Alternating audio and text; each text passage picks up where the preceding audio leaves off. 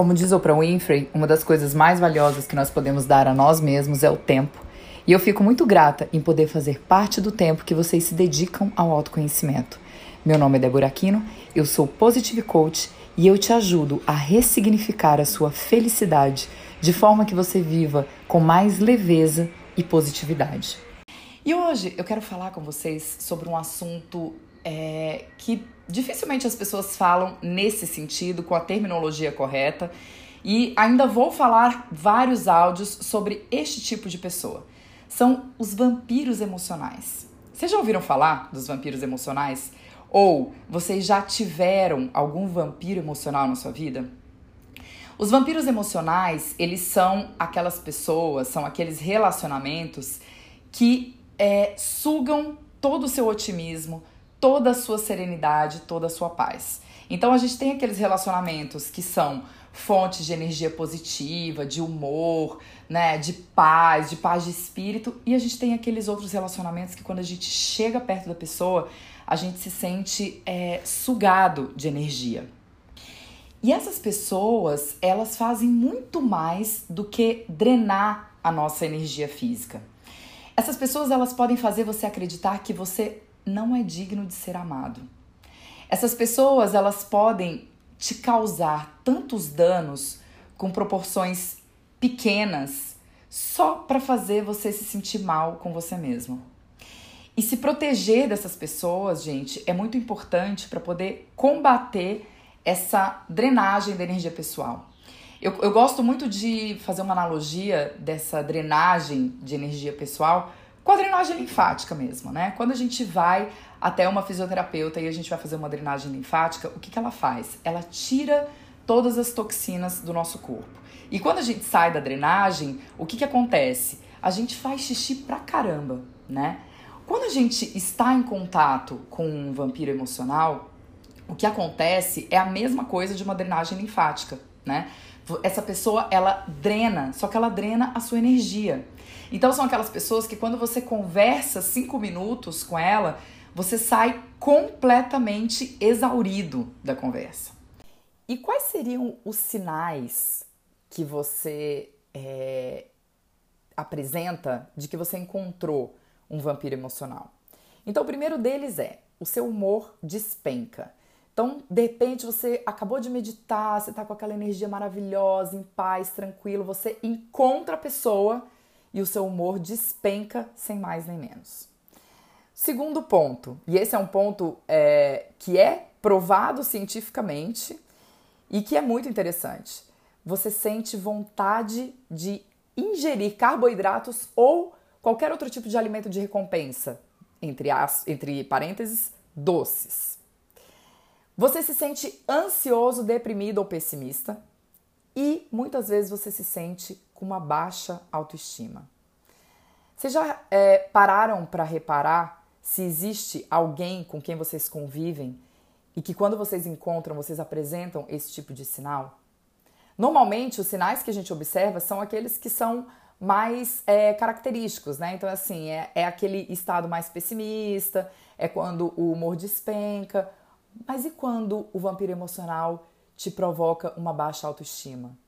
E quando ele te provoca vontade de comer doce? Você já parou para reparar nisso? Então, a partir de agora, como a gente está falando muito no viver no presente, comece a perceber se as pessoas com quem você convive te despertam esses tipos de sensação. E para você poder entender quem são os vampiros emocionais, vamos dividir esses vampiros em categorias. E aí vocês pensem se existem pessoas na vida de vocês que apresentam esse tipo de característica. Então, o primeiro tipo de vampiro emocional é a vítima, né? É, esses vampiros, eles irritam com aquela atitude, ai, tadinho de mim, ó vida, ó céus, ó crueldade. Eles sempre acham que o mundo está sempre contra eles e por isso eles se sentem infelizes. Aí, quando você propõe uma solução para os problemas dessa pessoa, normalmente ela diz assim: ah, é verdade, mas. Então sempre tem um mais, sempre tem aquela conjunção adversativa, né? Você pode escolher não atender mais aos pedidos desse tipo de pessoa ou simplesmente evitar. Como amigo, você pode querer ajudar, mas essa cachoeira de lamentações sem fim, ela pode drenar as suas energias, né? E a gente convive diariamente com as pessoas da nossa família, com os nossos amigos, é, com as pessoas do nosso trabalho. Então, como é que a gente pode se proteger dessas pessoas que é, têm esse perfil de vampiro emocional de vítima? Estabeleça limites. Gentilmente, seja fofo, mas seja firme. Ouve é, de uma forma muito breve o que a pessoa tem a dizer. E se for uma pessoa muito próxima, se for um amigo, se for um parente, você pode dizer assim: Olha, eu te amo, mas eu só posso te ouvir por alguns minutos, a não ser que você queira falar sobre soluções. Se for um colega de trabalho, você pode dizer de uma forma bem tranquila e bem simpática: Eu vou continuar a pensar positivamente para que as coisas funcionem para você. E depois você diz assim: Eu espero que você entenda, mas eu estou precisando voltar ao trabalho com urgência.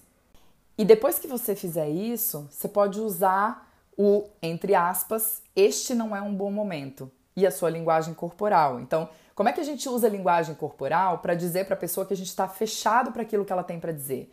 A gente pode cruzar o braço, a gente pode olhar para baixo, né? Então a gente não olha no olho, quebra o contato visual. Isso, é, esse tipo de, de atitude corporal ajuda a definir esses limites saudáveis. O segundo tipo de vampiro emocional é o narcisista. Narcisista é aquele que o lema dele é eu estou em primeiro lugar. Então essas pessoas normalmente têm um senso de autoimportância enorme, né? Essas pessoas elas anseiam por atenção, elas anseiam por admiração. E são pessoas perigosas porque elas não têm o costume de exercer a empatia, né? E normalmente elas têm uma capacidade limitada de amar. Então, se você não fizer as coisas da forma como a pessoa espera, normalmente esse tipo de pessoa se torna vingativa e fria. Nossa, mas é assim mesmo? É, assim mesmo. E como é que você se protege de um vampiro emocional narcisista? Você precisa manter as suas expectativas com os pés no chão.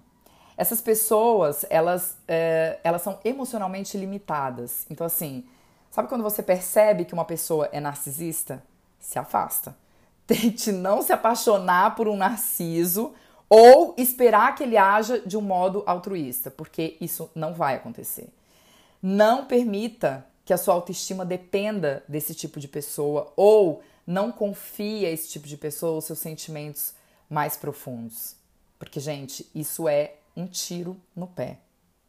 Para você se comunicar com sucesso, a verdade é que você precisa mostrar como algo vai ser vantajoso para ele. Então, se no trabalho você convive com um perfil é, de vampiro emocional narcisista, como é que você pode se comunicar de uma forma é, tranquila, de uma forma que você obtenha sucesso com ele? É você mostrar como aquela determinada coisa vai ser vantajosa para ele. Então, embora seja melhor a gente não ter que lidar com esse tipo de personalidade, né, com essas personalidades que são adoradoras de si mesmas, se o relacionamento for inevitável, essa abordagem ela normalmente funciona. Por quê? Porque você é, entra, é como se você entrasse naquela frequência de entendimento do narciso, né? Então, se não tem como fugir, vamos pelo menos tentar fazer a comunicação ser um pouco mais efetiva.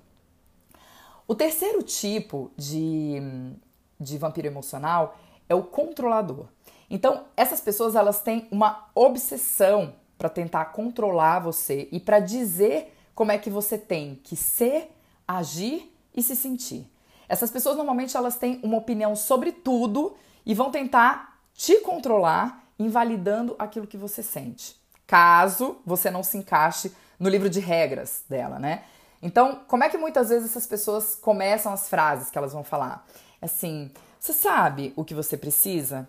E aí depois elas continuam. Então você, quando uma pessoa diz isso para você, quando ela olha para você e diz assim, você sabe o que você precisa? Presta atenção na sensação que você que você sente, né? É aquela sensação de se sentir dominado, é aquela sensação de se sentir humilhado, de ser colocado para baixo. Então é isso que um controlador gera em você. E como é que eu vou me proteger desse tipo de vampiro emocional? O segredo do sucesso, gente, da relação com o controlador é você nunca tentar controlar esse tipo de pessoa. Então, assim, seja assertivo, mas não diz para ele o que ele tem que fazer. Você pode dizer assim: olha, eu valorizo muito o seu conselho, valorizo muito a sua opinião, mas quem precisa trabalhar para resolver isso sou eu mesmo. Então, assim, seja confiante quando você falar com esse tipo de pessoa, mas não se faça de vítima, porque isso vai colocar a sua autoestima lá para baixo. O quarto tipo de vampiro emocional é aquele falador constante. Então, são aquelas pessoas que não se interessam pelo que você está sentindo. Elas só se preocupam com elas mesmas. Você espera por uma abertura durante uma conversa para você poder falar sobre o que você pensa, mas essa abertura nunca surge. Vocês já conversaram com alguém assim, gente, é assim, desanimador. É aquela pessoa quando você tenta falar, você só faz assim, ó, e a pessoa emenda um outro assunto, né? Essas pessoas normalmente elas não respeitam seu espaço e elas se aproximam tanto para falar que quando você percebe, elas já estão praticamente respirando em você. Aí você dá um passo para trás e ela vem novamente. Então, esse é o tipo de vampiro emocional que a gente chama de falador constante. Como é que você se protege de um falador constante? Essas pessoas elas não respondem aos sinais não verbais, então elas não respondem à linguagem corporal. Então você precisa falar, você precisa interromper, por mais difícil que isso possa parecer. Então, escuta essa pessoa por alguns minutos e em seguida você fala educadamente: Olha, eu odeio interromper, mas por favor me desculpe, eu tenho que falar com outra pessoa, ou eu tenho que ir ao compromisso, ou eu tô apertada, preciso ir ao banheiro. É uma tática muito mais construtiva do que você dizer para a pessoa assim: Olha, pelo amor de Deus, fica quieto que você tá me deixando doido. Se for, por exemplo, um membro da família, né? Sempre tem alguém da família que é esse falador constante, e quando é da família, a gente se sente na no direito de falar dessa forma, né? Então, assim, olha, você tá me deixando louco, para de falar. Não é desse jeito que você vai é, estabelecer uma boa comunicação com o falador constante, né? Então, assim, como é que você pode falar para ele? Olha, eu adoraria se você me permitisse um tempo para que eu possa colocar minha opinião nessa conversa, né? Se você disser isso de uma forma neutra, é muito mais provável que você seja ouvido. E o último tipo de vampiro emocional é a rainha do drama. Eu costumo dizer que esse, esse tipo de perfil é a Maria do bairro, sabe? É, essas pessoas elas têm o dom de transformar pequenos incidentes em dramas dignos de novela mexicana da Maria do Bairro. Sabe aquelas pessoas que dizem assim, ó, olha, você não sabe o que aconteceu comigo? Semana passada peguei uma gripe e eu quase morri. Ou, ai, eu bati meu carro, mas foi um acidente tão horrível, mas tão horrível que eu fiquei assim mega traumatizada. E quando você vai ver, foi ali uma batidinha no para-choque. Como é que você pode se proteger das Marias do bairro, né? Primeira coisa, respira e fica calmo. Faz algumas respirações profundas, porque isso vai te ajudar a você não ficar preso no melodrama.